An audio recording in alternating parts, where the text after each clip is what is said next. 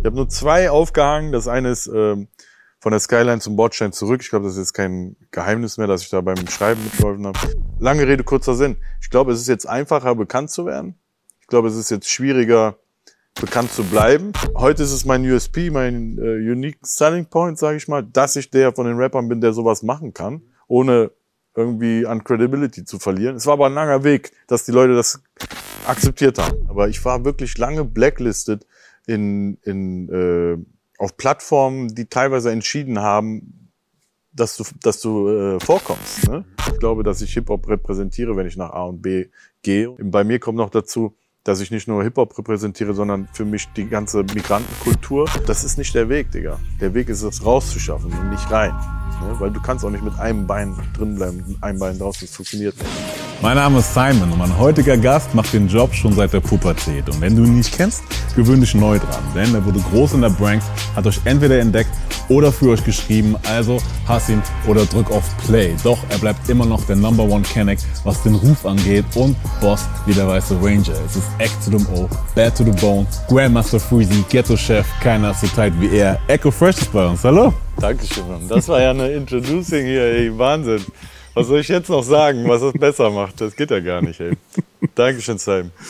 Ähm, ich freue mich sehr, dass du da bist, mein Lieber. Ähm, du bringst ein neues Album raus. Das letzte Hip-Hop-Album, wie du es nennst. Excalibur. Ähm, und einer der Songs klingt so. Mein Hustle, mein Drive, meine Passion. Mein Willen schaffte keiner zu brechen. Ich hab die Bestie einfach befreit. Und für nächste Mal. Rise of the Beast, der Grind, er stoppt nie. 90s Beats ist der Vibe, den ich lieb, schließ dich ein. Eat, sleep, rhyme und repeat. Das kann alles dir gehören, so Yeah. Ich würde gern einsteigen oder anfangen. Ähm, als ich mich mit dir beschäftigt habe, muss ich natürlich erstmal gucken, okay, wo fange ich an, was nehme ich rein, was nicht so. Ähm, aber du hast ja mit 17, glaube ich, deinen ersten Song gedroppt an der Seite von King of Rap. Ähm, damals mit Drück auf Play. 22 Jahre später ist Hip-Hop gefühlt überall, Mainstream wie noch nie. Macht dich das als so Hip-Hop-Act der ersten Stunden stolz? Oder gibt's auch Dinge, die dich jetzt aktuell vielleicht ein bisschen, ja, nicht so gefallen? Also erstmal, Simon, muss ich sagen, danke für die Einladung. Cooler Typ, coole Location, siehst gut aus, fresh out the box. Und danke, dass du dich so gut vorbereitest. Ich weiß ja gar nicht, was ich noch hinzufügen soll. Du weißt ja schon die ganzen Sachen irgendwie, die ich im Moment versuche. Und äh, Dankeschön erstmal und auch für die Frage. Die Frage ist ja jetzt, äh, der, ob mir der aktuelle Hip-Hop gefällt, richtig? Oder Wie du so als Hip-Hop-Act und auch Fan natürlich so auf dieses Ganze guckst, dass es halt überall stattfindet, aber natürlich auch damit einhergehend nicht, vielleicht aus deiner Sicht nicht nur positive Sachen.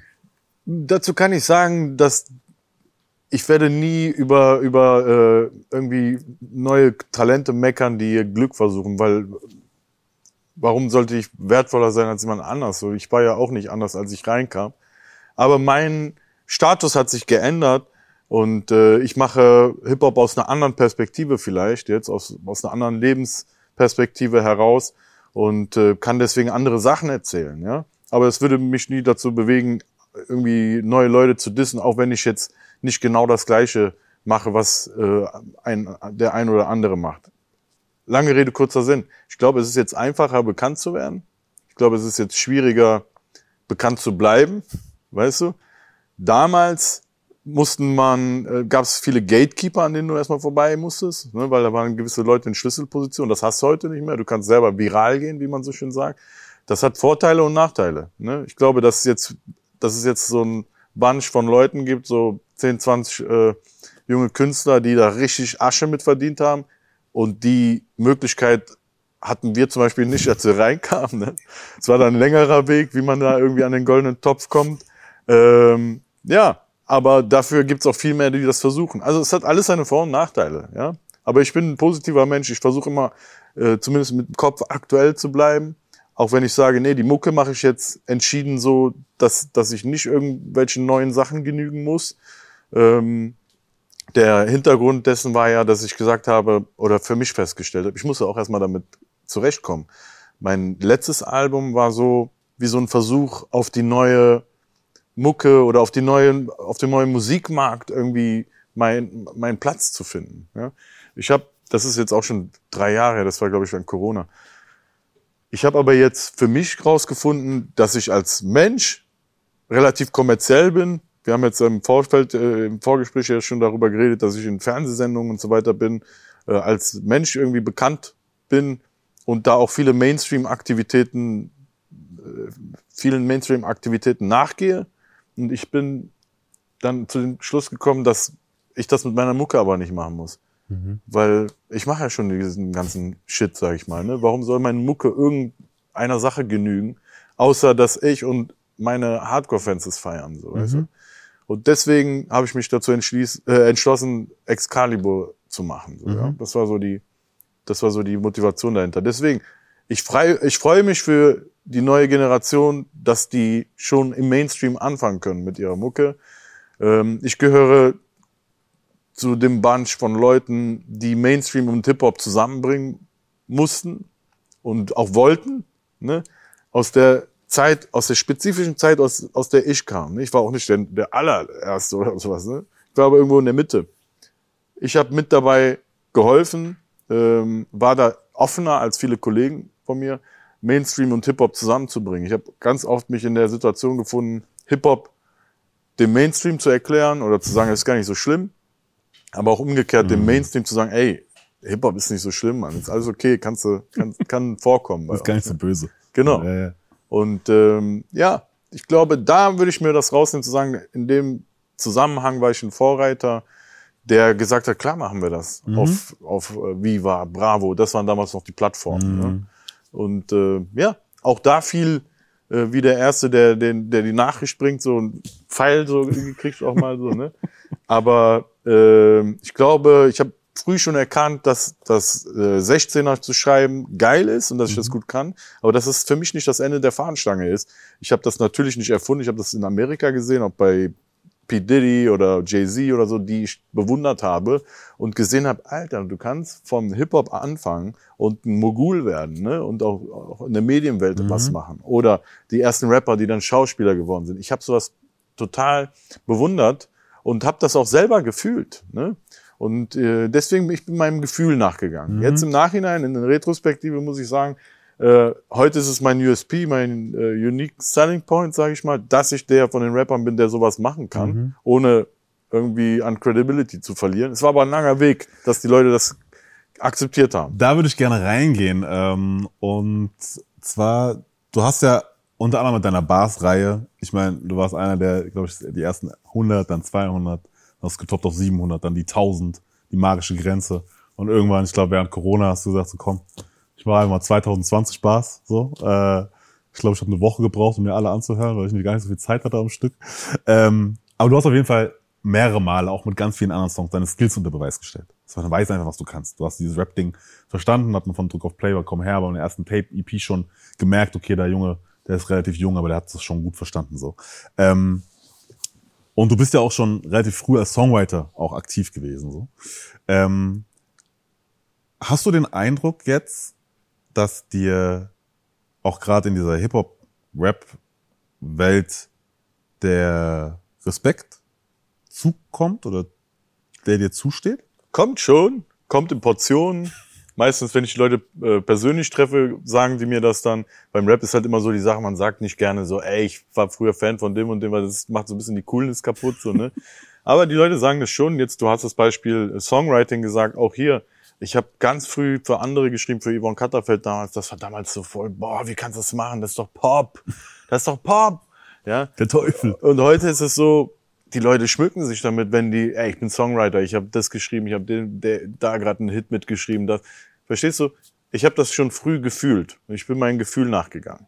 Ich will keinen diskreditieren, der damals das nicht verstanden hat. Ich gebe auch Leuten gerne zweite Chancen, wenn die heute sagen würden, ey, ich habe das damals nicht gedickt, aber jetzt verstehe ich das, was er gemeint hat. So, ne? Und äh, ich glaube, wenn man so gewisse Türen durchbricht, ähm, gerade im Hip-Hop, wo Leute wirklich sehr ähm, gerade in der Zeit so Scheuklappen getragen haben und das musste so sein, sonst geht das nicht. Ich war äh, nie so. Ne? Ich, ist aber auch gleichzeitig mein Erfolgsgeheimnis gewesen, ja, dass ich offen war. Ich würde mir zum Beispiel nie herausnehmen zu sagen, äh, ich, ich würde bestimmen, wie Hip-Hop klingen muss oder was, was man machen darf und was nicht, sonst ist das nicht Hip-Hop. Ich, ich glaube, das kann kein Mensch äh, sagen, weißt du? Und gerade aus äh, Amerika, du bist ja auch ein Ami-Rap-Fan, ich auch, äh, wo das herkommt, da ähm, wird das eher so gesehen, dass du neue Territorien äh, eroberst, so, ne, wenn du Hip-Hop in andere Welten reinbringst. Und ich glaube, da musst du der Typ für sein. Ich Ja. war einfach der Typ dafür. Mir hat das gefallen, mir hat das nie was ausgemacht. Ja. Äh, Da kommen wir auch noch zu, tatsächlich zu deinem, äh, also dein ganzes Mindset und äh, die ganze Geschichte, was auch am Anfang dein Traum war und dass der nicht immer synchron ging mit, mit anderen Träumen und so. Ähm, ich frage deshalb auch unter anderem, weil du auf dem äh, schönen Intro quasi, was du, glaube ich, auch im Urlaub noch aufgenommen hast, quasi so ganz schön mal nebenbei mit Handycam, äh, da rappst du ja folgendes. Ich wurde groß in der Branks. Die Industrie hat mich gemieden wie ein Covid-Patient. Worauf spielt diese Line an, dass die Industrie dich gemieden hat? Ähm, das spielt darauf an, dass äh, mh, ich glaube, heute kann man es gar nicht mehr so gut nachvollziehen, aber ich war wirklich lange blacklisted in, in, äh, auf Plattformen, die teilweise entschieden haben, dass du, dass du äh, vorkommst. Ne? Und ich musste mir das außerhalb dessen nochmal erarbeiten und die haben quasi nicht mitgeholfen. So, ja, ist auch okay, weil jetzt hat mich das rougher gemacht, dass ich sage, ich brauche überhaupt keinen dafür. Aber ich muss sagen, auch gesamt German Dream kann man auch die ganzen Jungs fragen, wenn du da mal einen von denen hier hast. Äh, wir waren immer so äh, wie die Outsiders. So, ne? Man hat uns nicht wirklich da vorkommen lassen. Oder wenn dann bewusst in, in so einer kleineren Nische, so äh, in so eine kleinere Nische gesteckt. Dabei war es deutschlandweit voll fett, ja. Auch äh, generell German Dream in, in, in der Hochzeit, sage ich mal, wenn das äh, proper äh, Representation gehabt hätte. Aber auch, muss ich, das muss ich auch dazu geben, dazu sagen, das gehört auch zur Wahrheit, wenn ich damals schon ein besserer Geschäftsmann gewesen wäre, äh, hatte ich bis dahin noch nicht gelernt, war selber noch total jung. Da hätten wir locker mit, keine Ahnung, Agro Berlin oder sowas mithalten können. Überleg mal, was für Leute da auf dem Label waren, äh, vom Ja. Farid Bang, Summer, Summer Jam, Jam. K1 und so weiter. Ja, ja. Manuelsen. PA. Und das PA, ja, PA und Casey waren so, die waren noch jünger und die waren eher so Anwärter, muss ich sagen, aber die waren schon im erweiterten Kreis. Ja, ähm, ja das muss ich dir dazu sagen. Aber es war jetzt nicht so, dass jetzt zum Beispiel Juice Magazin oder, das hört sich jetzt so komisch an, weil du denkst, was willst du mit einem Magazin? Aber das war damals wirklich Meinungsmacher. Das waren die, Ähm, ja. Es war nicht so, dass die das so anerkannt haben, dass wir auch der neue Shit sind. woran glaubst du lag das? Das lag teilweise daran, dass äh, ich diesen Beef hatte damals mit Cool Savage und der natürlich eine sehr äh, influential Figur war in diesem ganzen Spiel und die Leute wollten ihm äh, gefallen oder, oder ha- äh, hatten Angst, sich mit ihm anzulegen, weil er damals viel zu sagen hatte in diese Hip-Hop-Welt. Ähm, das lag daran, dass wir Ausländer waren, muss ich ja auch ganz ehrlich sagen. dass ich will jetzt nicht die Rassismuskarte spielen, aber Ausländer, Rap und Deutschrap war damals noch nicht eins, so, weißt du? Äh, das, da müsste man einen extra Podcast für drehen. Äh, ich glaube, Ausländer-Rap fing an eher so in, in so Jugendclubs, in so Jugendzentren und war eher so eine Beschäftigungstherapie für, für, für Jungs aus ärmeren Vierteln. Und generell, bis das im Mainstream angekommen ist, wie heute, so, das hat ja zig Jahre gedauert, so, ne? Ich glaube, das war ein bisschen auch so ein Beigeschmack, oh Gott, die Assis kommen jetzt, ne? Okay. Ich will da keinem, kein, äh, was unterstellen, aber ein bisschen was hatte das. Und es lag ein bisschen daran, dass wir aus NRW kamen und wie gesagt, viele Leute da diese Befangenheiten hatten, dass ich äh, auf Viva war und, und diese, äh, sag ich mal, äh, Mainstream-Plattformen mit benutzt habe Die mitgenommen Sellouts, habe. was damals ganz äh, oft, äh, Ja, glaube ich. Ich sag dir wurde. Folgendes: Wir hatten auch kein, keine äh, Berührungsängste mit R&B zum Beispiel. Mhm. Das lag, das war auch ein großer Grund. Wir hatten immer so ein, du hast gerade Manuelsen gesagt oder Jam.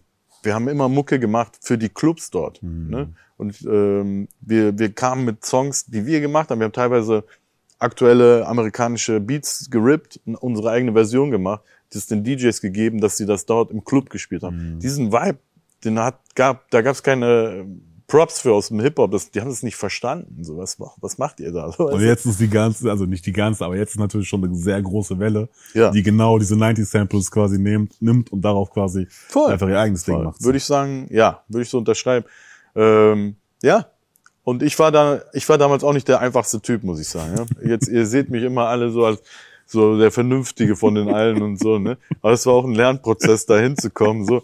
Und ich war auch immer, immer sehr anstrengend. Also das gehört zur, zur Wahrheit auch, Auch dazu, dazu. dass ich auch so ein bisschen abgefuckt war. Du, du rappst auf dem Intro auch, du hast dein Mojo wieder. Wo war's denn? Ähm, ich habe natürlich dadurch, dass ich so viele Geschäftsfelder habe, mich darauf konzentriert, was meiner Familie zuerst hilft. Das ist natürlich immer erste Priorität in meinem Leben. Und äh, somit hatte ich vielleicht auch nicht so viel Bock, so ein Part zu schreiben, wie ich das jetzt beim Intro gemacht habe. Ja? Das ist ja auch ein Part, da schreibst du erst mal ein paar Tage dran, dass er perfekt sitzt.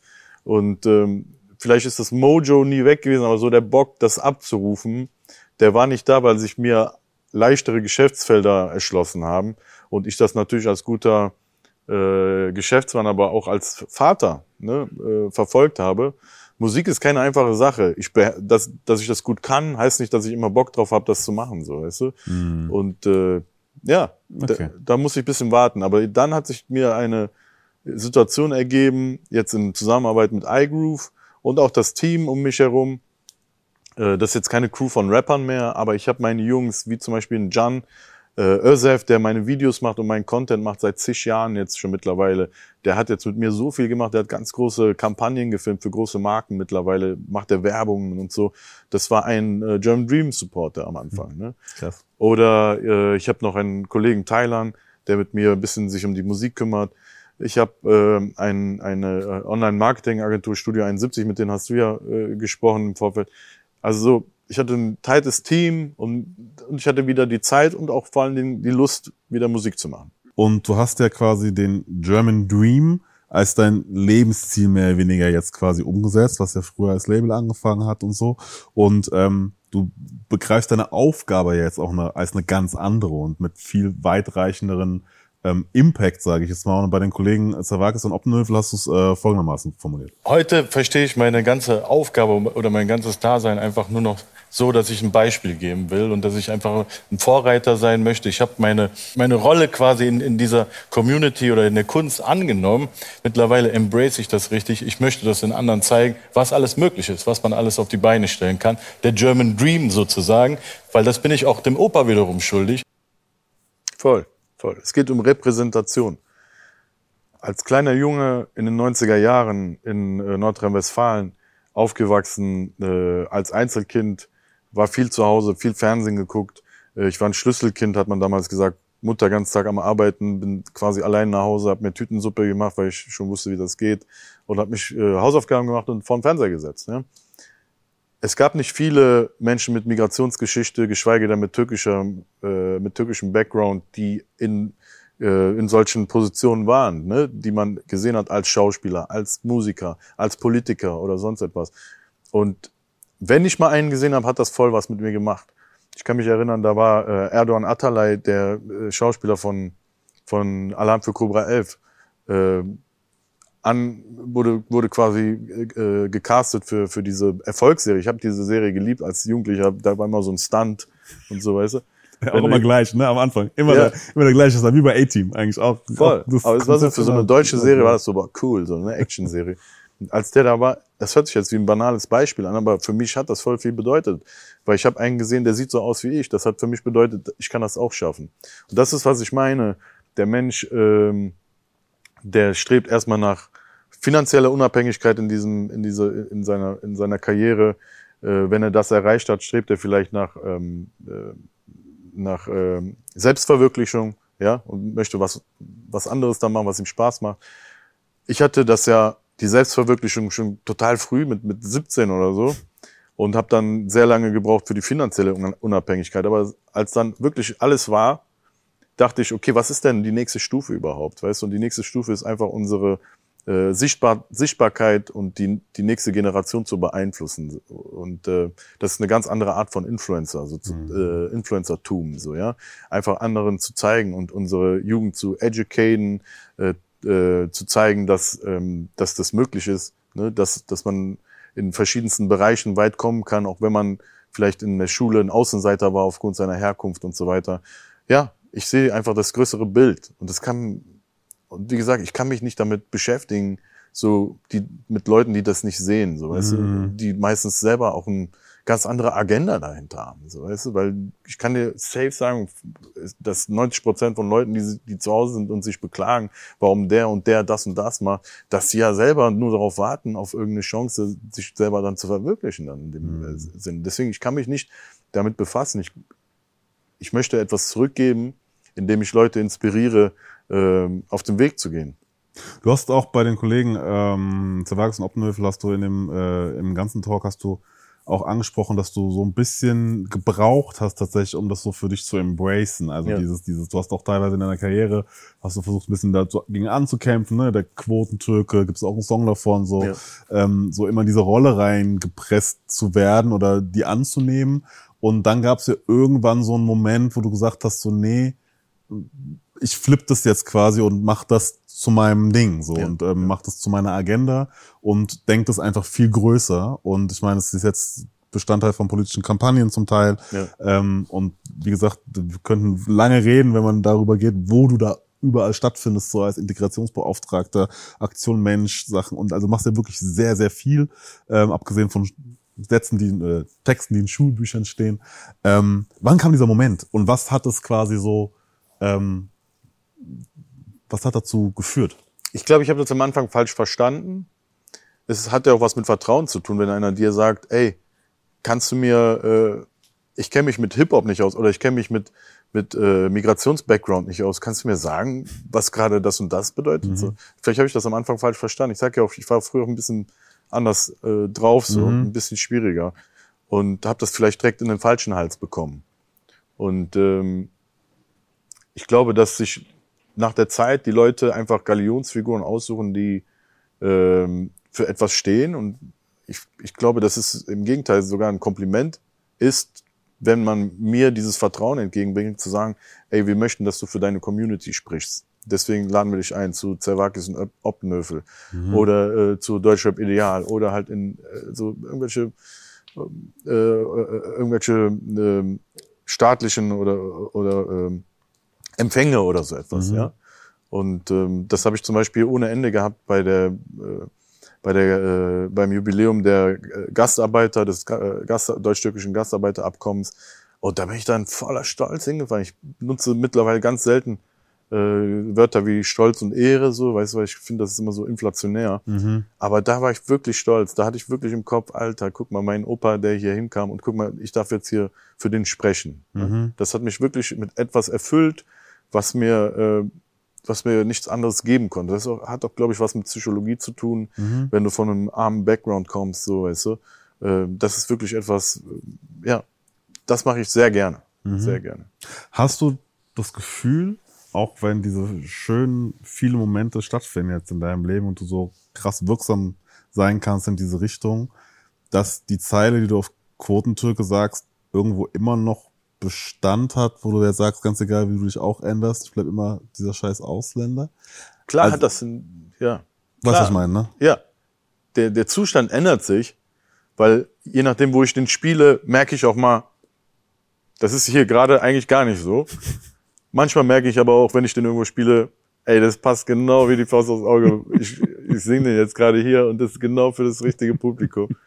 Ähm, die Welt ändert sich und insofern äh, Kunst ist ja immer nur so ein, so ein kleines Zeitfenster so ne von der von der Situation. Aber der Song hat wirklich schon lange gehalten so. Ähm, es gibt es gibt immer Sachen, die man vielleicht im Nachhinein ändern würde. Auch in dem Song, der, äh, der in den Schulbüchern steht, ähm, habe ich finde ich bei der Hook ist eine Stelle, die ist mir zu ähm, zu sehr eine Beschwerde, äh, zu sehr eine Wertung, sage ich eher so. Ne? Ich finde, finde, Kunst sollte eher so wie so ein, wie, wie so ein Gemälde sein und dann sollten die Leute eher was anfangen zu denken da, darüber. Du sollst, du sollst vielleicht nicht noch sagen, was der dann dadurch denken soll. Mhm. Ne? Ja, aber das ist halt Kunst, Bro. Aber ich glaube, dass so ein Song wie Quotentürke gut gealtert ist, äh, wie ein guter Wein. Und diese Zeile, diese spezifische, klar, stimmt die immer noch an manchen Stellen, mhm. aber in anderen wieder nicht. Okay. Nicht, dass ich das gemacht hätte. Ich bin nur ein ganz kleiner Fissel in, in, in diesem ganzen Gesellschaftsbild. Aber das Gesellschaftsbild ändert sich. Aber von auch aus deiner persönlichen Erfahrung her ähm, gesagt, wenn du jetzt quasi zu diesen ganzen Sachen eingeladen wirst oder da bist und stattfindest, so hast du oder an welchen Stellen oder gibt es einen Moment, der jetzt in den Kopf kommt, ohne jetzt auch vielleicht direkt Namen zu nennen und so, muss, muss ja nicht sein, aber einfach diese Erfahrung, die du gemacht hast, vielleicht, dass du gemerkt hast, so, ja gut, ich bin zwar hier, aber eigentlich bin ich für viele jetzt gerade immer noch eigentlich nur in Anführungszeichen der Ausländer. Und ähm, man gewährt mir nur zu gewissen, zu gewissem Step einfach nur äh, gewisse Sachen. Weißt du, was ich meine? Weil man hat ja immer noch das, oder manchmal einfach das Problem, ähm, diese vermeintliche Teilhabe, dass die ja auch nur begrenzt ist. Ich würde jetzt nicht sagen, dass es bei irgendeinem Event speziell war. Ich würde eher sagen, dass ich das in kleineren Momenten vielleicht lernen äh, oder noch merke, ähm, wo ich halt nicht, äh, wo zum Beispiel keiner weiß, wer ich jetzt bin oder was ich mache und mich nicht mit diese, mit diesen Samthandschuhen anfasst, anfasst weil ich, weil ich irgendwie äh, bekannt bin oder so.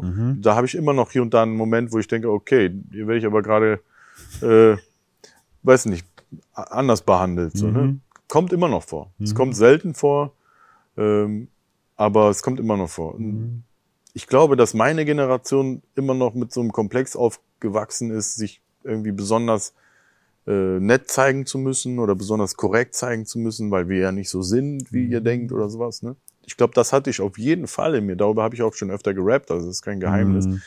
Ähm, dass ich immer dieses besondere Mitteilungsbedürfnis hatte, besonders witzig zu sein oder besonders äh, zu zeigen, ey, hier, guck mal, ich bin, ich bin auch nett, so, ne? Auch wenn du vielleicht denkst, ich habe irgendwie, ähm, ich bin böser als du, aus, aus welchem Grund auch immer.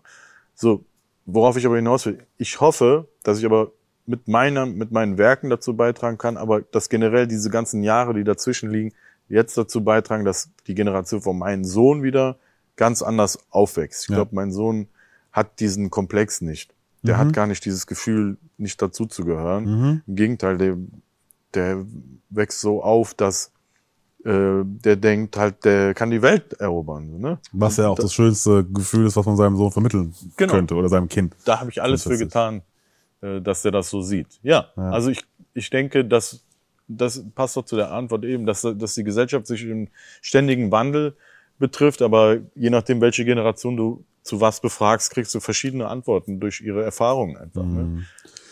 Du sagst im Fresh Family Podcast, den Podcast, den du mit deiner Frau machst, äh, exklusiv in der ARD Audiothek zu hören. In der ersten Folge ähm, sagst du, dass du auch manchmal Angst hast, Dinge abzusagen, wenn wir jetzt nochmal kurz zurückgehen zu den ganzen Sachen, die du alle machst, weil ähm, du immer noch im Hinterkopf hast, dass alles vorbei sein könnte. Ja. Du hast jetzt auch schon angesprochen, du hast quasi bist durch, wirklich durch die Scheiße gegangen quasi, du hast auch das hoch relativ früh, dann ging es ganz tief runter ähm, und dann hast du dich ja wieder quasi hochgekämpft. Ähm, und du sagst, dass du verhindern möchtest, dass dein Sohn diese Existenzangst auch hat oder spürt in irgendeiner Form oder kennenlernt, ähm, die du dein Leben lang hattest und bis heute noch hast. Ja. Ähm, und dann, also wann fing das an, dass du dieses mit dem Existenz, wo du schon stattgefunden hast und das wieder hochging quasi, dass da diese Existenzangst noch sich irgendwo ja, Raum gemacht hat und vor allem glaubst du oder hast du das Gefühl, wenn du in die Zukunft guckst, dass das sich vielleicht irgendwann, dass, also dass dieser, diese Stimme vielleicht ganz leise wird, die da immer wieder hochkommt. Also mir geht es gut. Ich äh, weiß nicht, ob man das als reich bezeichnen kann. Man sollte auch, glaube ich, nicht über sich selber sagen. Aber worauf ich hinaus will, ist, ich identifiziere mich aber immer noch als arm. So, weißt? Wenn ich irgendwo bin, ich habe nicht das Gefühl, dass ich jetzt reicher bin als andere Leute. Das, das ist, dieser Schalter ist bei mir immer noch nicht um, umgeswitcht. Ich kann auch bei Gott nicht verstehen, wie manche Kollegen, nur weil die ein bisschen Fame haben, sich benehmen wie die letzten Säue. So. Wirklich. Ne? Da gibt's ja Geschichten innerhalb äh, der Branche, wie manche Leute sich an Sets benehmen, wie manche Leute andere Menschen behandeln und so. Das kann ich einfach nicht verstehen, weil äh, so bin ich nicht aufgewachsen. Und vielleicht ist es diese Armut gewesen, aber ich glaube, das ist immer die Sache, was das mit dir macht. So, weißt du? Und vielleicht hat das mit mir gemacht, dass ich denke, oh Gott, oh Gott, äh, äh, ich kann wieder alles verlieren. Und das ist vielleicht gar nicht mehr so. Und da braucht man dann vielleicht einen guten Menschen neben sich, wie, wie meine Frau, die mir sagt, ey, Digga, ist alles in Ordnung. Was machst du denn? Ist alles in Ordnung. Du brauchst dir gar keine Sorgen zu machen, so, ne? Und dann denke ich, ja, stimmt, Alter, stimmt, habe ich vergessen. So. äh, oder du wirst halt vielleicht ein Arschloch, so, weißt du? Aber ich habe versucht, diesen Weg nicht zu nehmen. Ne? Also ich will mich jetzt auch nicht selber loben, so, aber ich habe so eine Arbeitsethik, auch wenn ich an einem Set bin. Ich war schon auch oft die, der Hauptprotagonist. Äh, ich habe auch schon ähm, sage ich mal, äh, Produktion getragen. Das, ich nehme das als eine Herausforderung an, als eine, als eine ähm, wichtige Rolle. Ne? Und die ist aber nicht nur richtig wichtig vor der Kamera in den zwei Minuten, wo du da spielst, sondern besonders hinter der Kamera, dass du auch eine Leading Person bist, die äh, fair alle behandelt, so weißt? Und gerade wenn sich zum Beispiel zwei streiten, dass du sogar vielleicht der bist, der das schlichtet, so, Mhm. anstelle das alles noch befeuerst. Also ich kann wirklich auch, das das ist jetzt ein bisschen Schauspiel, in den Schauspielbereich gedacht, aber auch im äh, Rap ist es so. Also was sich manche Leute einbilden, die haben nicht mal einen Fizzle vom, von anderen gemacht und äh, benehmen sich so, als wären sie irgendwie, keine Ahnung, Drake oder so. Das finde ich wirklich unpassend. Und wenn ich sowas sehen würde, ich würde vielleicht nicht sofort sagen, außer der würde jetzt persönlich jemanden fertig machen, dann würde ich dazwischen gehen. Wenn ich das sehen würde, würde ich erstmal die Augen rollen, würde ich schnell abhauen, so als hätte ich schlecht geparkt.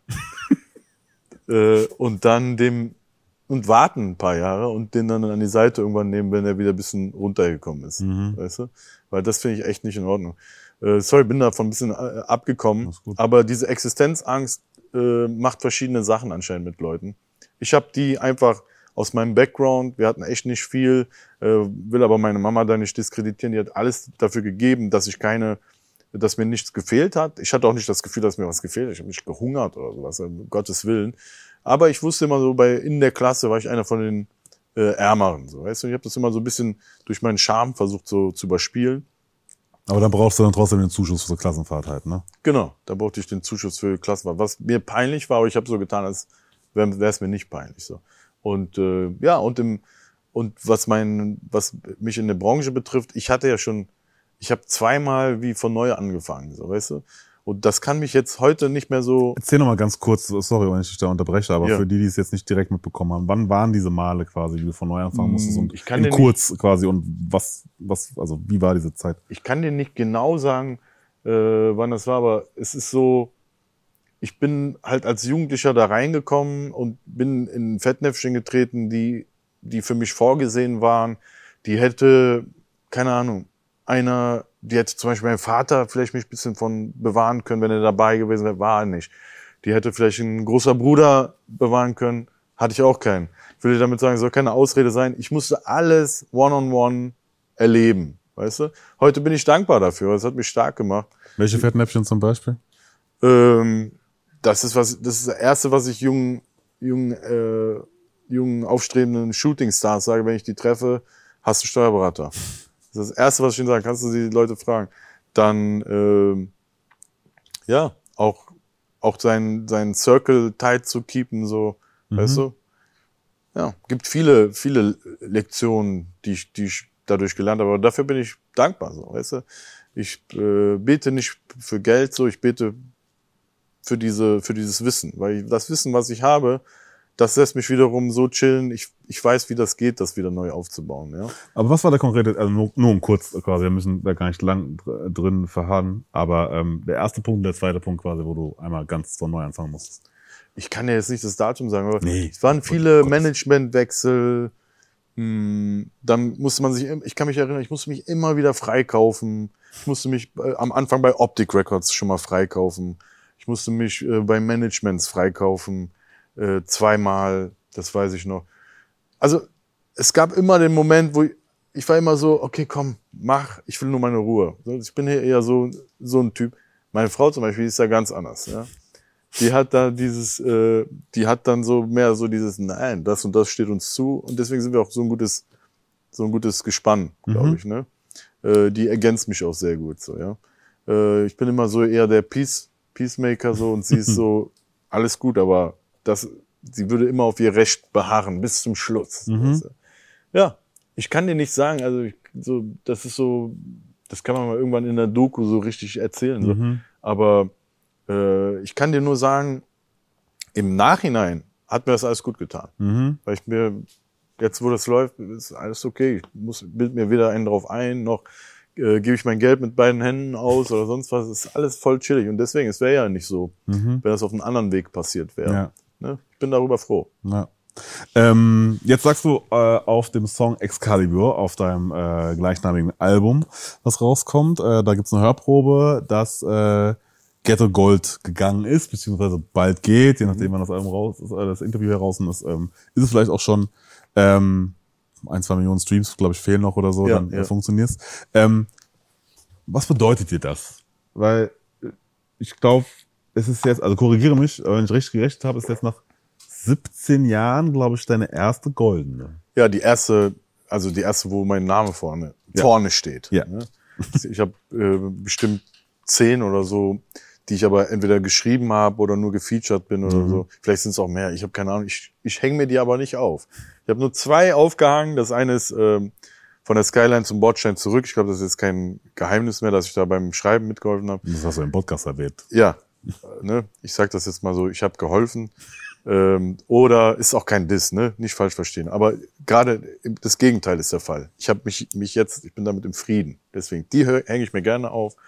Und, äh, und die von Yvonne Katterfeld, weil das auch einen symbolischen Charakter hat, weil das eben dafür steht, der Erste gewesen zu sein, der eine Pop-Single von uns geschrieben hat. Und das ist Gold gegangen. Habe ich mir auch sehr gerne aufgehangen. Ich ich würde aber auch sehr gerne natürlich eine aufhängen, wo mein Name vorne drauf steht. Und das passiert jetzt endlich. Hm, Deswegen, das hat, das hat keine monetären Gründe. Im Gegenteil, ich, wenn ich irgendwas machen kann, äh, wie jetzt irgendwelche zusätzlichen Promotion-Aktionen, würde ich das sogar jetzt machen. So, es geht darum, äh, das hat einen symbolischen Charakter einfach. Ne? Das hat eine, so eine Manifestation, einfach zu sagen, ey, das habe ich auch mal gemacht. Ne? Das ist so ein, eine kleine Sache, die ich zum Beispiel nicht, nicht gemacht habe, ist eine eigene goldene zu haben. Ja, und das, das ist es. Ja, sehr gut. Woran, woran liegt das? Weil ich habe tatsächlich auch jetzt geguckt, ich habe gedacht, okay, gut, der Ecker, der hat Ich war immer kurz alles, davor, Bro. Hat, das hat er alles released, so natürlich sind da schon goldene dabei, so. Das- und dann, Ja, ich will, ich will, am Ende des Tages bin ich das schuld, mu- muss man einen größeren Hit schreiben. Aber ich war immer kurz davor, aber es waren auch immer Leute dazwischen, die mich nie komplett an den äh, Topf ge Gelassen ge haben. gelassen haben. Ne? Jetzt, das sind jetzt keine Schuldzuweisungen oder so. Ich glaube, bei Optik waren wir ganz gut dabei. Hätten wir das weitergemacht, äh, hätten wir bestimmt alle, alle da goldene gekriegt. Oder bei EGJ waren wir ganz gut dabei. Hätte man da so gewisse Sachen weitergemacht, hätten wir auch alle gekriegt. Aber ich glaube, die Leute mochten ganz gerne immer mein, mein Talent, aber mich da wirklich da an den ganzen Topf zu lassen, da- das war dann doch zu viel. Ähm, ich sage da immer so, ich war damals sehr jung, es fiel mir leicht und vielleicht hat das auch andere verletzt, dass mir das so leicht fiel. Ne? dieses Vielleicht- Schreiben einfach. ja, das so Schreiben oder das, das, zu- das zu machen. Vielleicht hat das andere beeinträchtigt. Vielleicht war ich auch überheblich denen gegenüber. Ich weiß es nicht warum. Aber am Ende wollte das, woll- wollten sie das nicht machen. Ne? Zum Beispiel ein Collabo-Album mit Bushido ist ja dann nicht entstanden. Ne? Oder, ist jetzt, wie gesagt, es sollte überhaupt kein Beef sein, aber äh, als, als dann äh, die Single Kö- König von Deutschland funktioniert hat, bin ich rausgeflogen. Ne? Also leider hatte das immer so Industriegründe, warum das dann nicht, vielleicht nicht ganz geklappt hat. Aber ich gebe auch die Schuld nicht weg. Am Ende ist es mein Ding. Ich muss äh, für meine Sachen einstehen. So, mh, was auch bestimmt was damit zu tun hat, ist, dass ich wirklich sehr nerdige äh, Songs mache. Wirklich so, weißt du was? Dass ich sehr immer, laugh because it's true. dass sie Das viel zu lang sind und dass ich viel zu viel dann, weißt du, da noch zeigen will und so. Das hat auch was damit zu tun. Aber keine Ahnung. Aber ey, du, du siehst, ich habe ja gar keinen Grudge. Ich freue mich ja, da kommt ja jetzt eins. Ja. Und ähm, dann habe ich das auch noch mal erlebt. Ja, sehr gut. Sehr Ja. gut, sehr gut. Äh, auch dann, glaube ich, längst, längst überfällig so. Das ist wie diese legendären Schauspieler, glaube ich, so, die dann endlich mal ihren Oscar bekommen, obwohl Ja. jeder schon weiß, so, okay, ey, Bro, das ist einfach schon längst verdient eigentlich so. Ja, sorry, da, da bringst du mich jetzt dann auch noch auf den letzten Punkt. Ich glaube, dass die Art und Weise, wie Musik konsumiert wird, auch immer wieder was damit zu tun hat. Ne? Weil ich glaube, dass Ghetto, sorry, ich will da niemanden diskreditieren, aber das, der hätte wahrscheinlich kulturell und musikalisch viel mehr Impact als Sachen, die zum, teilweise heute vielleicht Gold gehen, wo du vielleicht noch nie was von gehört hast. Mhm. Also es hat auch ein bisschen was mit der Art und Weise zu tun, aber es soll alles keine Ausrede sein. Klar, war eine andere Zeit, war viel schwieriger auch Ja. quasi da die Zahlen zu erreichen und diesen Status zu bekommen. Keine Definitiv. Ausrede, keine Ausrede. Der, der, der Ich bin jung und brauche das Geld, der hat auch über 100.000 verkauft, aber damals waren es, glaube ich, 250 oder Mhm. so. Also war halt immer so irgendwie unglücklich so. weißt du? Was das betraf, war es immer unglücklich. Ja.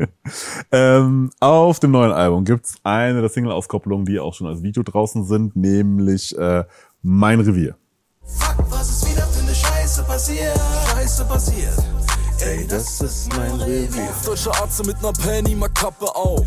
Denn ich represente den Plattenbau. Meter hohe Wände in sattem Grau. Eck, schieße Hakanabi. Alter Wattentraum in allen. Hakanabi, G-Style, Echo, so, wieder vereint auf einem Song. Und dann kommt Finch Ja. auch noch drauf auf diesen, äh, auf dieses wunderbare Nostalgie-Produkt, äh, was da entstanden ist.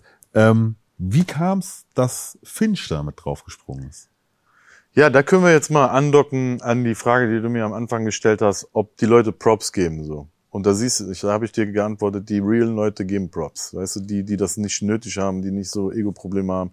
Wie ein Finch, der ein viel größerer Künstler ist als irgendwelche Straßenrapper, die, die aber zu cool sind zu sagen, wen die früher gehört haben. Finch zum Beispiel hat in Interviews äh, gesagt, dass er German Dream Fan war. Der war sogar schon in Gram Branks und so. Ich habe Fotos mit dem, wo der viel kleiner ist als, als also jünger ist als ich. Ich war damals auch noch jünger, aber der war halt noch jünger und uns auf äh, Konzerten besucht hat und so. Und das ist einfach ein riesen Künstler in Deutschland einfach. Der macht einfach so krasse Konzerte, was glaube ich fast keiner aus der Hip-Hop-Szene äh, macht. Und äh, dass so einer äh, uns diesen, diesen Respekt erwiesen hat, nicht nur mir, sondern auch einem G-Style und einem Hakanabi, zu kommen, mit uns diesen Track zu machen, ähm, dieses Video zu machen ne, und zu sagen, ey, hier, ich bin auch ein Teil des Dreams. Das war für mich ein großes Kompliment und viel mehr wert als äh, äh, ob ich in irgendeiner Liste vorkomme. Ne? Äh, also die Real Ones machen's und die kriegen dann auch äh, ja, die, die kriegen auch den Respekt äh, Zurück. zurück. Also real recognize real. Ich sehe aber auch hier zum Beispiel, da steht der Ruhr, Ja. die hat zum Beispiel auch, glaube ich, was von mir in ihren Rap gehabt, fand ich auch cool, habe ich auch repostet. Also die, die Leute, die, die jetzt in der Generation sind und ich glaube, die nicht mit diesen ganzen Befangenheiten aufgewachsen sind, die nicht nötig haben, es dem oder dem recht machen zu wollen, die, äh, die sagen es einfach. German Dream war der Shit, Digga.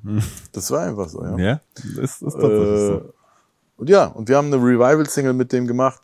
Und das war, ist einfach nice. Ich freue mich, den jetzt auch zu spielen. Wir werden auch, werden auch G-Style jetzt mit auf dem Festival haben, Mhm. vom großen Festival, von dem ich dir schon äh, erzählt habe.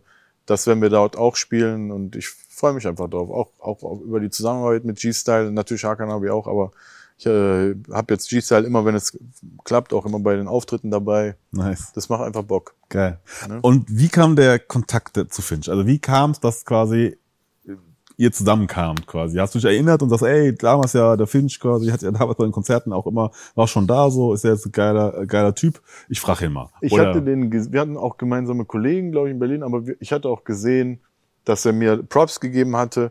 Das ist einige Jahre her, als ich den noch nicht so auf dem Schirm hatte, sondern nur vom, vom Battle Rap quasi kannte. Und dann habe ich gesagt, krass, Alter, ähm, cooler Typ.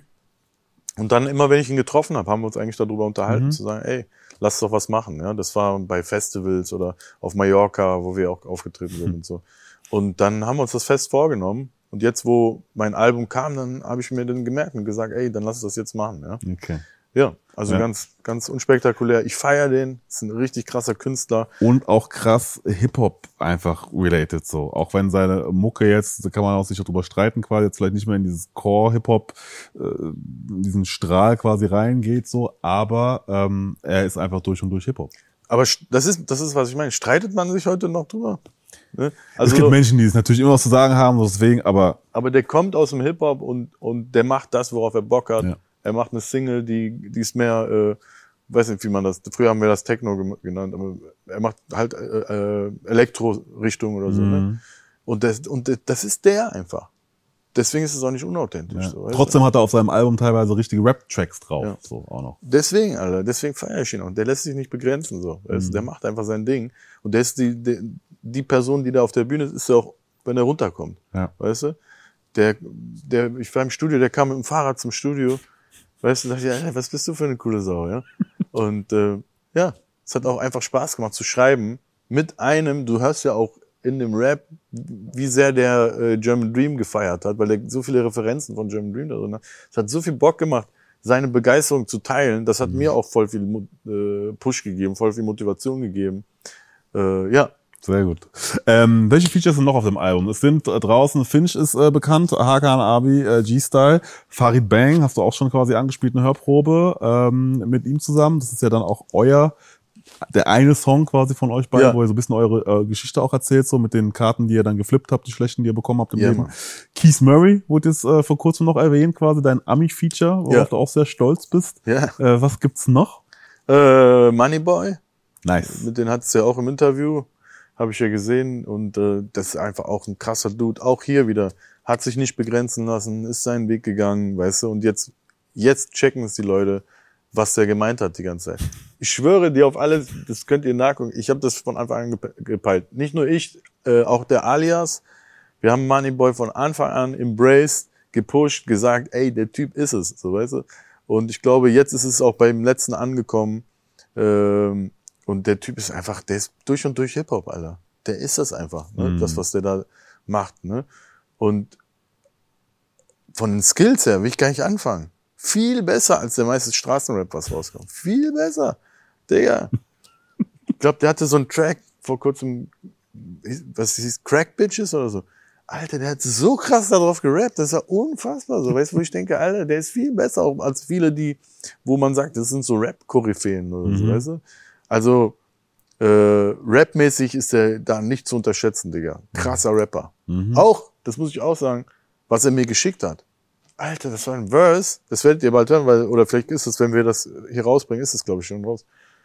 Das ist ein krasser Verse, so, weißt du, wo ich erstmal dachte, ich habe schon mit allen gerappt, ne? Wirklich mit allen. Aber da war ich so, okay, was mache ich jetzt, Digga, ja? Weil der, der ist unfassbar da reingegangen. Ich kann jetzt nicht beschreiben. Krasser Typ, Mann. Da bin ich mal auf deinen Verse gespannt dann. Ja, ich habe da mein Ding gemacht, kannst du mir glauben, aber es war nicht so einfach. Okay. Es war nicht so einfach. Ich konnte nicht so einfach mal kurz kommen, ein bisschen raushängen lassen und wieder gehen. Ich musste mich voll anstrengen. Wirklich. Wie bei deinem ganzen Album, weil du hast in den Videos vom Album gesagt, dass du das erstmal drauf geachtet hast, dass alles gut klingen soll. Und vermutlich hast du es nicht ganz so gemeint, wie es jetzt klingt, aber ich habe mich gefragt, warte mal ganz kurz, Ecke, was waren zwölf Alben davor? Also was war denn da der Anspruch? Ähm, ich glaube, das, das habe ich so gemeint, dass es auch musikalisch ähm, im Einklang sein soll. Und äh, da ist zum Beispiel sehr viel, ähm, ich habe die, die, die Singles bewusst so gewählt, das sind so ein bisschen mehr die Songs, die auf die zwölf sind. Natürlich sind Singles und Videos, ne, die sollen Emotionen aus, auslösen. Aber auch vieles vom Album oder der, der, der Anker vom Album ist, geht sogar so ein bisschen in Richtung, in so, in so eine Lo-Fi-Richtung, in so eine äh, New York äh, angehauchte Richtung. Das ist auch mein Geschmack. Und das habe ich, glaube ich, damit gemeint, dass, dass, dass es einfach ein, ein Soundbild ist, über das habe ich mir lange keine Gedanken mehr gemacht. Und das letzte Mal, dass es so war, war bei äh, Exodus. Das hatte auch musikalisch, da hätte ich auch gesagt, da habe ich drauf geachtet, dass es gut klingen soll. Das war in einem Guss, sage ich mal. Es hatte einen Faden. Äh, Das war damals mehr so angehaucht. Äh, das sollte so ein bisschen blueprintig sein, so. Aber das geht am meisten in die Richtung seit äh, Exodus. Mhm. Und das, das ist ja auch schon zwölf Jahre her oder so. Krass, ne? Ja, und deswegen, also das, das, kann- das kann man von dem, von dem Album erwarten. Ich zeige ja hier und da auf, äh, in so Pre-Listenings was auf Instagram, aber das ist natürlich nur ein ganz kleines Bild davon. Naja. Ähm, du hast auch gesagt, dass Excalibur ja dafür steht, in einer Zeit, wo sehr viel Müll rauskommt, quasi, es nur den einen gibt, der dieses Schwert aus dem Stein ziehen kann und das ist halt Eck. So. Aber proklamiert das nicht eigentlich jeder von sich? Also was macht den Unterschied jetzt zu dem Album äh, von dir als zu den ganzen anderen Alben, die jetzt rauskommen von Rappern, die auch von sich behaupten quasi, sie machen in einer Zeit, wo viel Müll rauskommt, jetzt mal den realen Shit. Sag ich dir ganz kurz, natürlich hast du recht. Das ist ja, was ich eben meinte. Jeder Rapper muss sogar denken, er macht es am besten, so, ja. Aber was ich jetzt dazu sage, es gibt natürlich eine Nische für Real Hip Hop. Die wird aber von außen als eine Nische betrachtet, so. Es gibt aber keinen aus der Bubble, aus der ich entstamme, die auch teilweise Mainstream und, äh, äh, wie, wie, wie sollst du es nennen? Ego-Rap ist vielleicht ein Name dafür, äh, anspricht, der das für sich dann aber rausnimmt, trotzdem den realen Hip-Hop zu fahren, New York Hip-Hop zu fahren oder so etwas, ja. Da gibt es keinen Fall. Deswegen sage ich, aus der Position, aus der ich komme, da zu sagen, dass ich mache jetzt ein Real Hip-Hop-Album mit, mit äh, Lo-Fi-Beats, mit, mit echten, echten äh, Sound, so, das ist ja eine Entscheidung. Müsste ich ja gar nicht machen. So. Deswegen sage ich das. Es gehört noch dazu, dass in Deutschland die Leute immer äh, ich sage mal, die Ver- Verpackung fressen, so, ne? muss dann immer sagen, was da vorne drauf, Achtung, hier, das, das ist da drin, so, ne? Das, das ist, das gehört dann zum Marketing dessen, warum ich das natürlich überspitzt sage, äh, dass das letzte Hip-Hop-Album, mir ist schon klar, das kommen auch danach Hip-Hop-Alben raus, aber aus der Situation, aus, ich, aus der ich agiere, ist es eine bewusste Entscheidung zu sagen, ich entziehe mich gewissen Möglichkeiten, mache aber dafür ein uniques Album, was vielleicht auf der anderen Seite der, der Waage im Moment äh, ist, sozusagen, ja. Und äh, bin dann lieber der eine, der das macht, ja. Ist dann vielleicht nicht so kontrovers wie andere Sachen, aber dafür lebt es länger und das ist, äh, wofür ich mich entschieden habe. Deswegen dieser, dieser Vergleich mit Excalibur, es kann nur einen geben, der das macht. Äh, ja, Ist natürlich auch aus deiner ähm, sehr komfortablen Situation heraus, dass du A halt schon sehr, sehr viel gemacht hast so ähm, und einfach ganz viele Geschäftszweige hast und äh, Unternehmens äh, Involvements, sage ich jetzt mal, die dir es natürlich auch erlauben, einfach ein Album rauszuhauen, dir die Moves zu nehmen, auch die mit den Leuten zusammenzuarbeiten und so, Ja. ähm, die mit den Hochkarätern ähm, und dann am Ende drauf zu scheißen, ob das dann funktioniert oder nicht. Also Ja. kommerziell vor allem auch Ja, so. Äh, das, ne? Und sollen dir ist einfach nur wichtig, ich habe das gemacht für meine Legacy und für die Hip-Hop-Fans. So. Voll. Und es geht ja auch natürlich um Standing. Man will ja auch natürlich auch geliebt werden. Ja, dem kann ich mich auch nicht entziehen. Aber da habe ich ja jetzt schon ein ganz gutes Feedback, sei es in, den- was die Streams betrifft, sei es was die YouTube-Views betrifft, also alles, wo man das so zählen kann, ist es gut dabei, wo man wirklich dann sagen kann, ey, mit so einem Sound noch so eine Welle zu machen, ist voll cool. Ich, im Gegenteil, es wäre für mich total anstrengend, wenn ich mich in dieses, äh, in dieses Single-Game äh, begeben würde, da nach Berlin müsste, mit den richtigen Leuten Kaffee trinken, damit ich in irgendwelche äh, Listen lande und so. Das, ey, was soll ich, wann soll ich, erstmal, wann soll ich das machen, so, weißt du? Mit wem soll ich das machen, so, wer nimmt mir das dann ab, so, weißt du? Das, das ist für mich unrealistisch. Das habe ich für mich erkannt einfach. Und, aber es ist eine befreiende äh, Erkenntnis, ne? Zu sagen, ey, nee, dann mache ich halt, dann bin ich halt der, der das macht für diese Bubble, so. Ist doch voll cool. Und bleib zu Hause und bediene mein Herz von der äh, Couch aus mit der App. Genau. Nur ein Dream, Titelsong zum neuen Transformer-Film auch, Aufstieg der Bestien. Ähm, darin sprichst du auch eine Figur, Cheetor, die wiederum in deiner Box auch ist. Yes. Gut, dass du über die Box gerade sprichst. Ähm, ich wollte dafür mh, ein Statement machen, eine Art Plädoyer. Es geht darum, ich habe mir Gedanken gemacht, jetzt in diesem Fall von Cheetor, das ist die äh, Sprecherrolle, die ich im neuen Transformer-Film habe. Und ich bin darauf gekommen, quasi äh, von einem großen Spielzeughersteller äh, dann diese Figur mit in die Box zu tun. Ja, das ist eine von mehreren Goodies. Ich habe auch ein, äh, ein Kölschglas von einem bekannten, äh, äh, von einer bekannten Brauerei äh, aus, aus Köln. Dort haben wir das Excalibur-Schwert mit drauf äh, äh, gedruckt. Und ich habe noch einen ganz den, den äh, monetär wertvollsten Inhalt neben Postern und so weiter. Äh, das wird so eine Boombox sein, ja, auch mit einem ganz bekannten Elektrikhersteller äh, wird so eine äh, gebrandete Boombox äh, drin sein, die äh, quasi fast den Wert dieser Box an sich, die, äh, ne, den monetären Wert, den man dafür bezahlen muss, äh, schon fast erfüllt. Ja? Also du siehst, ich mache mir sehr viel Gedanken, lass meine ganzen Kontakte ähm, spielen, um da den Wert für den äh, Customer so hoch wie möglich zu halten, weil ich äh, begreife, dass die Zeiten sich ändern und ähm, dass man natürlich Kaufanreize geben muss, um sich etwas für sich noch zu holen. Ja? Ähm, andererseits wollte ich dieses Plädoyer auch machen für Künstler und ähm, will nicht wie, sag ich mal, ein Veteran-Rapper jetzt klingen, der sich über Streaming beschwert, aber ich möchte eine Sache klarstellen. Also, wenn du einen Song streamst, ist es ja, als würdest du äh, ihn loanen, würdest du ihn mieten sozusagen, ja. Du ähm, mietest es von, von einer Streaming-Plattform, die wiederum äh, das Master von einem, äh, von, von, einer, von einem Label oder von einem Vertrieb abgekauft hat. Ja? So, das heißt also, wenn du die Musik äh, vom Künstler haben willst, wenn du das so haben willst, wie der das gemeint hat, das heißt, so wie wenn er ein Bild malen würde oder eben eine, ein, eine Platte aufnimmt, das ist eigentlich das Gleiche, das ist äh, Art von Kunst. Wenn du dem das eins zu eins abkaufen willst, musst du herausfinden, wie bietet der dir das an. In meinem Falle ist es so, ich habe diese Fanbox gemacht, da ist außerdem noch ein, eine Bonus-CD mit einem Album, was nicht so äh, raus, mit einer EP, die nicht so rauskommt. Da sind eher so die Songs mit äh, Türkei-Bezug zum Beispiel drauf. Ähm, äh, das wird die Diaspora-EP. Das heißt, ich versuche denjenigen, den, den kleineren Kreis natürlich, der äh, über Jahre lang mich supportet, zu verwöhnen. Ja, und in meinem Fall ist das so, wenn du diese, dieses Kunstwerk, dieses Excalibur-Kunstwerk so haben möchtest, wie ich das gemeint habe, ist es halt über dem Weg dieser Box. Aber es soll kein schlechter Deal sein, deswegen gebe ich dafür alles. Wenn wir natürlich wollen, dass die Künstler weiterhin äh, winnen, ne, ähm, ist ein Gesamtpaket, dann ist es natürlich, äh, weiß nicht, äh, erstrebenswert, die auch so zu unterstützen, wie die das gemeint haben. Und das Mhm. meine ich nicht nur bei mir. Ich bin ja Gott sei Dank in einer komfortablen Lage. Es gibt natürlich aber auch äh, eine ganz breite Fläche von Künstlern, Newcomern oder auch Oldschool-Heads, wo ich auch denke, ey, das will ich mir so holen. Ich habe letztens zum Beispiel gesehen, wie Sammy eine Platte rausgebracht hat, das gab es nur als Vinyl. Du konntest aber auch ein, eine Actionfigur von ihm äh, dabei holen. Also du musst dir immer denken, was hat derjenige mit dem Projekt gemeint, durch welche Situation geht der und wie äh, meint der, wie ich das konsumieren soll. Mhm. Und das wollte ich jetzt noch dazu sagen, einfach als Plädoyer für alle Künstler da draußen. Und äh, schaut einmal so hinter die Kulisse und schaut einmal hinter den Vorhang.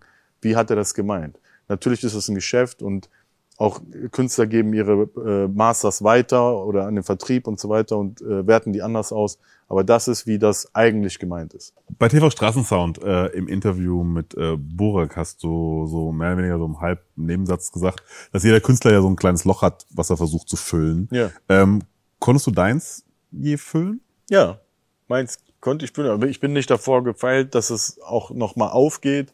Ich merke vor allen Dingen, ähm, wenn ich jetzt ähm, was rausbringe, dass ich auch trotzdem äh, ja das als Herausforderung sehe. Also ich bin nicht den ganzen Tag gechillt und denke mir, ist alles scheißegal, was jetzt rauskommt. Ich will auch, dass es was cool rauskommt zum Beispiel. Ja?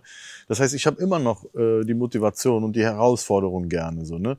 Und das Loch, was ich meine, so das hat eigentlich jeder Künstler. So wenn du von dein, von der Bühne runterkommst und alle schreien deinen Namen und alle wollen mit dir reden und so weiter und dann kommst du aber unmittelbar danach in dein Hotelzimmer und da ist einfach Stille. Dann, du, du hast ja einfach noch diese, diesen, ähm, diesen Drang, diesen, ähm, weil das, dieses, das Adrenalin ist noch da, weißt du, und du hast diesen äh, Geltungsdrang immer noch in dir, so, ne? Und da passieren Probleme, so, weißt du, da gehen manche äh, und äh, fangen an zu trinken oder nehmen Drogen oder sowas oder kommen auf blöde äh, Ideen. Ich kann das verstehen, äh, ich kann das nachvollziehen. Ich kann das aber nicht billigen als, als, ähm, als Familienvater. Weißt du? Und deswegen, ich habe andere Wege gefunden, mich in der Weise zu therapieren, sei es durch meine Familie. Ähm, das Leben kann nicht immer nur auf äh, dunkel-orange sein. So. Du musst auch mal so, weißt du, so Chillphasen drin haben, wo du was mit der Familie machst, wo dann keiner sagt, boah, geil gemacht, ey, Hammer, Hammer. Das geht, weißt du so. Das musst du für dich einfach ausmachen. Das ist eine Art, von, Art und Weise von Therapie. Ich habe noch nie äh, das genossen. Ich musste mich selber sozusagen therapieren, so weißt du. Auch die ganzen Zeiten. Ich denke, dass ich bestimmt auch dazwischen keinen Bock mehr hatte oder auch, auch depressive Phasen hatte. Ich habe aber immer weitergemacht. Ich habe dir ja erzählt, dass, dass ähm, ich auch voll wild war früher. Auch, auch manchmal assi war und so weiter. Und ich glaube, dass wir gerade in unserer Community, in der Hip-Hop-Community und auch in der, gerade in der Migranten-Community eine ganz kleine Awareness nur haben für Mental Health-Probleme. Dass es immer sofort sehr, sehr äh, belächelt wird, ne? dass es immer so gesehen wird, als Schwäche gesehen wird. Ne? Und da sind wir noch nicht so weit. Da müssen wir besser auf uns aufpassen, auf uns gegenseitig aufpassen. Da muss sich aber auch jeder an seine eigene Nase fassen, weil wir sind auch immer so die Ersten, die im Internet gerne auf irgendwas gucken oder irgendwas belächeln oder sowas. Ne? Ähm, ja, ich versuche, um die Antwort dir, dir darauf zu geben, das Loch ist da, aber ich krieg das durch verschiedene Sachen gestopft. Ne? Und, aber die Antwort ist Liebe. ist meine Familie, meine Frau, mein Sohn, äh, was zu unternehmen, mir vielleicht mal was zu holen. Wir haben ja eben drüber geredet, du hast mir gesagt, dir fällt auf, dass ich so ähm, dass ich so Hip-Hop-Shirts und so weiter anhabe. Ich bin so ein Sammler, was sowas betrifft. Das bedeutet mir zum Beispiel viel mehr, als mir jetzt irgendwie vom Gucci was zu holen oder so oder irgendwelche High-Fashion-Brands. Das interessiert mich einfach nicht. Ne? Ich will da keinen verurteilen, der sich dadurch sein Loch stopft, weil das habe ich auch früher gemacht. Aber ich habe gemerkt zum Beispiel, dass das stopft es nur ganz kurz. Ne? Und das lohnt sich für mich überhaupt. Ich sehe ich überhaupt nicht ein. Deswegen, ich, ich pflege mein, meine Seele mit anderem Balsam, sag ich mal, mit Sachen, die mir was bedeuten, vom früher. Ich hole mir Retro-Konsolen, die mir kurz das Gefühl geben, ne, äh, an- angekommen zu sein oder, oder Full Circle zu sein. Das muss jeder für sich selber ausmachen. Du hast dich auch öfter darüber geäußert, dass du diese toxische Härte im Deutschrap ähm, nicht so feierst und damit eigentlich auch gar nichts anfangen kannst. Ja. Ähm, jetzt tätest du natürlich auch eine Zeit lang, weil du jung und wild warst, einfach auch natürlich zu denjenigen, die das äh, gemacht haben. So, da ist aber auch viel Zeit ins Land gegangen. Ähm, aber versuch doch mal den Leuten zu sagen, was genau du damit meinst und warum das so für dich so gar nichts mehr ist und wo du vielleicht auch eher sagst, vielleicht soll es auch in eine andere Richtung gehen. das hat sich äh, so ergeben. Du sagst ja selber, ich, ich habe ich hab dort mitgemischt, ich habe mich der Sache aber entzogen, schon seit längerem. Heute bin ich, wie wir festgestellt haben, derjenige, wo man weiß, der hat sich aber entzogen. Äh, ich habe sogar einen Song darüber, Lernkurve, auf dem Album, wo ich darüber auch rappe. Das habe ich auch gesagt. Meine Alben sind immer real. Ich erzähle immer das, was ich im Kopf habe.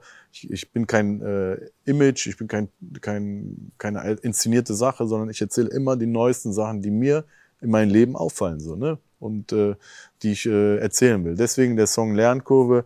Warum ich das mache? Ich, ich sehe, Hip-Hop ist einfach so, da ist eine, eine, also bei uns zumindest, ich würde sagen, in Amerika ist schon nicht mehr so viel. Äh, da ist einfach so eine Art von toxischer Macho-Mentalität, ähm, die sich durchgesetzt hat. Ich habe das auch mal umgekehrte Cancel Culture genannt. Ich musste so lange immer, das war eher so in der Facebook-Ära, äh, ist also schon ein paar Jährchen her, so äh, aufpassen immer, was ich poste, ist das denn cool genug, weißt du, so. Und das habe ich komplett abgelegt, weil es ist einfach Quatsch. Das ist, hat mir nichts gebracht, außer Ärger und Leid. Und ich bin auch nicht der Typ dafür. Ne? Ich kann das, äh, ich habe einen Teil davon in mir, der auch gerne rappen will, der auch besser rappen will und so weiter. Aber das hat nicht unbedingt was mit damit zu tun, dass ich andere gleichzeitig unterdrücken möchte. Es hat nichts damit zu tun, dass ich mh, beleidigend gegen Leuten, gegenüber Leuten sein will oder dass ich intolerant sein will.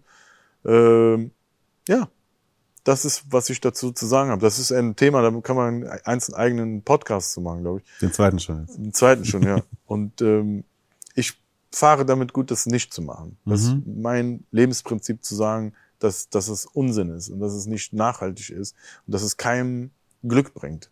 Du hast vielleicht drei Rapper, die das machen, die damit recht erfolgreich geworden sind. Und äh, das, aber die haben auch ihre eigenen Probleme. Das ist nicht erstrebenswert. Ich kenne, ich kenne das Game und ich war auch schon selber in der Situation. Äh, ja, ich mache das nicht. Ja. ja, du hast auch ganz oft betont, dass du auch keine Lust mehr hast, dreckige Wäsche zu waschen und so. Ja. Ähm, gleichzeitig bist du natürlich quasi so ein Zeitzeuge von, von, von Rap-History so. Ja. Und ähm, nicht, dass wir jetzt dreckige Wäsche waschen wollen, aber wir haben ja ein Format, falls du es kennst, äh, Rap Story mit Mr. Rap, wo er quasi äh, auf bestimmte äh, Momente in der Rap-Historie geguckt so und da wäre natürlich ein Zeitzeuge, ja, ein Echo Fresh natürlich grandios, der dann quasi immer sein äh, äh, Standing und seinen Blickwinkel dazu geben könnte. Also ich kann gerne Ja. immer äh, vermitteln, wenn, wenn du möchtest an dieser Stelle. Aber ähm, du hast vor allem auch gesagt, dass du Leute ähm, eher hochheben willst Ja. und nicht runterziehen möchtest. Ja. Ähm, und meine Frage ist jetzt, wenn du so guckst, meine, natürlich schreibst du keinem vor, was er machen soll und was nicht, aber wenn es so nach deiner persönlichen Wunschvorstellung gehen würde, sind vielleicht oder passiert es im Deutschrap genug unter den KollegInnen, dass ähm, dieses, dieses sich mehr für Positivität einsetzen? Passiert es genug und sind sie nicht vielleicht gerade diejenigen, die das eigentlich viel mehr embracen sollten, weil sie so nah an der Jugend sind, wie vielleicht keine andere gerade zur aktuellen Zeit? Sehe ich auch so. Ich denke eher Nummer zwei. Ich glaube, dass so Legends kriegen schon hier und da mal ihre Rosen so, aber gerade der, der Impact auf die Jugend wird komplett unterschätzt. Im Gegenteil, da ist es eher so ein, so ein Bild so nach mir die Sinnflut. Das war aber nie meine Art und Weise zu arbeiten, auch wenn ich jetzt im kleinen äh, Spektrum so irgendwo hingehe. Ich denke immer daran, äh, nicht verbrannte Erde zu hinterlassen und gerade auch als Repräsentant. Und das ist genau der Knackpunkt, worüber hier wir die ganze Zeit reden. Ich glaube, dass ich Hip-Hop repräsentiere, wenn ich nach A und B gehe und deswegen nehme ich diese Bürde auch mit. Bei mir kommt noch dazu, dass ich nicht nur Hip-Hop repräsentiere, sondern für mich die ganze Migrantenkultur, wenn ich in irgendein Gefilde gehe, wo, wo das nicht vorkommt sonst. Ähm, also versuche ich das dementsprechend zu lösen, wo ich denke, dass, dass das, wie das sein muss oder, oder wie das passend ist. Lange Rede, kurzer Sinn.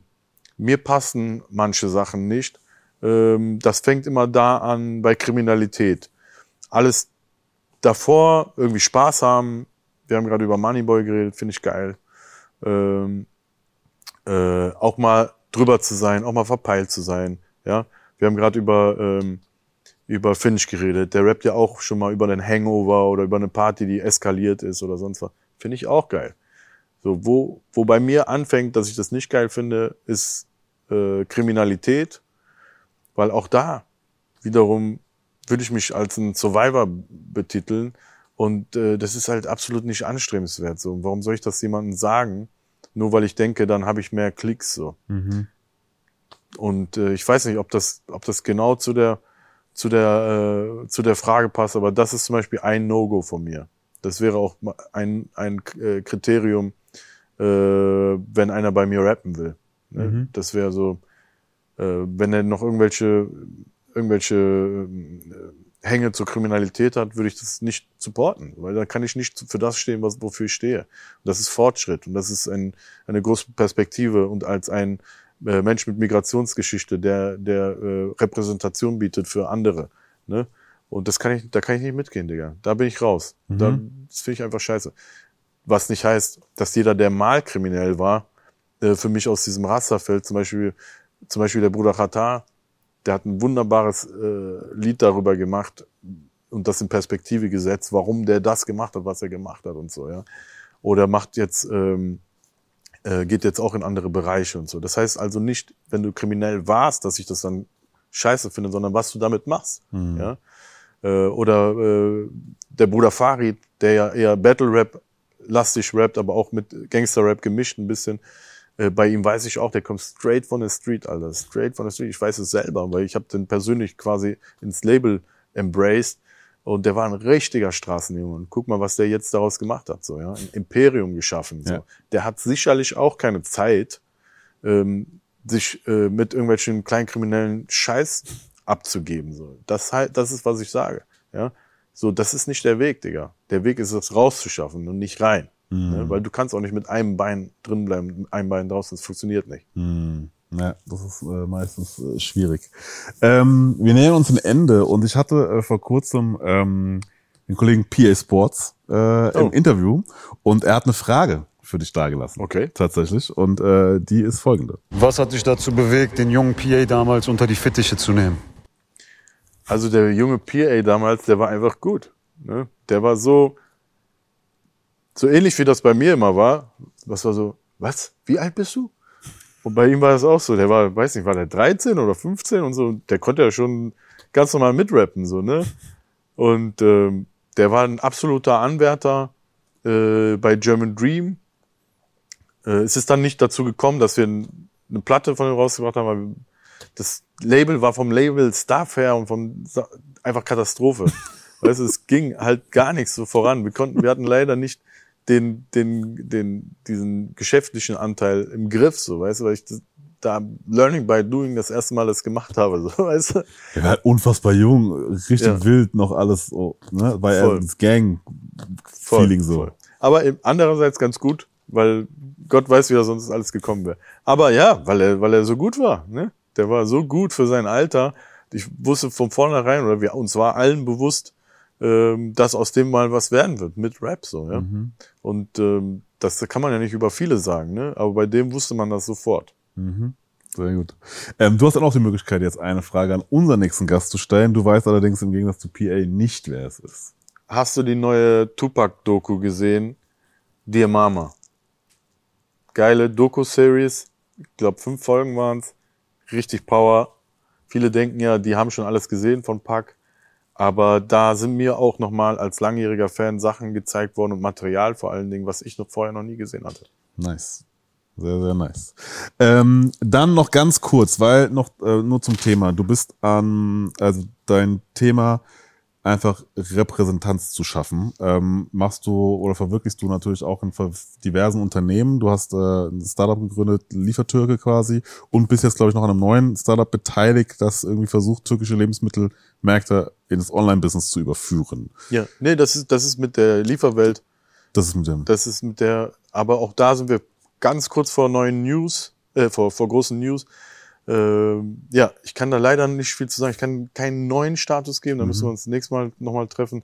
Aber das werde ich weiterhin machen, auch gemeinsam mit meiner Frau. Wir investieren in Startups, sind in diesem Bereich tätig. Willst du ein Exclusive haben? Ja, natürlich. Ich habe, ähm, weil, es, weil ich hier bei Deutschrap ideal bin und es wirklich hier eine true Plattform ist, ähm, kann ich euch etwas announcen. Ich habe zum Beispiel eine Li- Lizenz gekauft eines eines ähm, Fashion Brands aus den 90ern. Das war immer schon ein Traum von mir. Und ich habe den Markt beobachtet und gewartet, dass äh, das endlich frei ist. Und ich habe mir jetzt die Lizenz von Johnny Blaze gekauft. Das heißt, Klamotten mit Johnny Blaze habe ich vor zu, place, zu replacen und rauszubringen.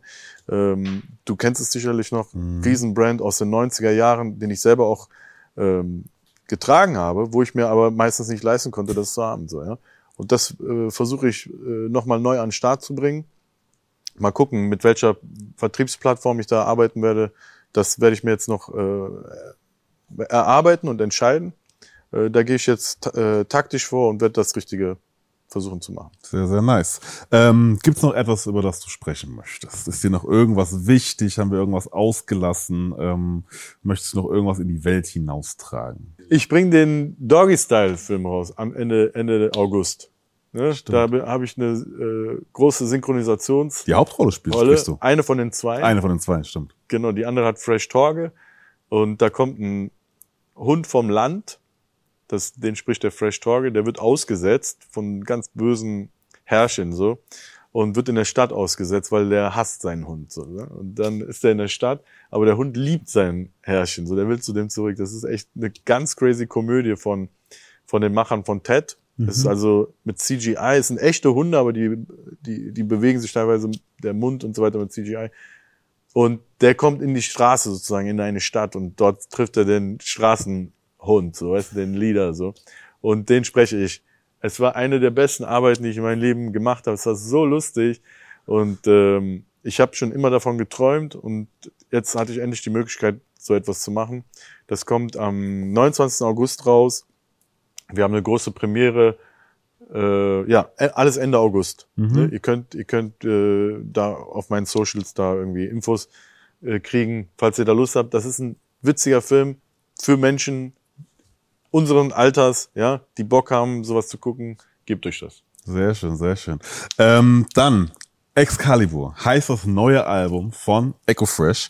Äh, mein Name ist Simon. Ähm, ihr findet uns auf YouTube, im Radio, äh, ARD Mediathek, Audiothek, Instagram, TikTok. Deutsche Ideal, wir sind überall. Wer uns nicht findet, hat nie gesucht und nicht vergessen. Ich bin der allergrößte Deutschrapper unter der Sonne. Glaube, ihr habt vergessen, dass ich aus dem Untergrund komme. Die letzten Worte gehören dir, Echo. Oh yeah. Ich danke jedem, ich danke dir. Geiles Movement, was ihr hier geschaffen habt. Lass uns in Zukunft auch mal was machen. Lass was Cooles machen, vielleicht auf Instagram oder was auch immer, um einfach äh, den, den echten deutschen Rap weiterhin hochzuhalten ne? und diese Kunstform des Wortsports weiterhin populär zu halten. Ich bin voll dabei für alle Ideen und danke für jeden, der sich das hier reingezogen hat.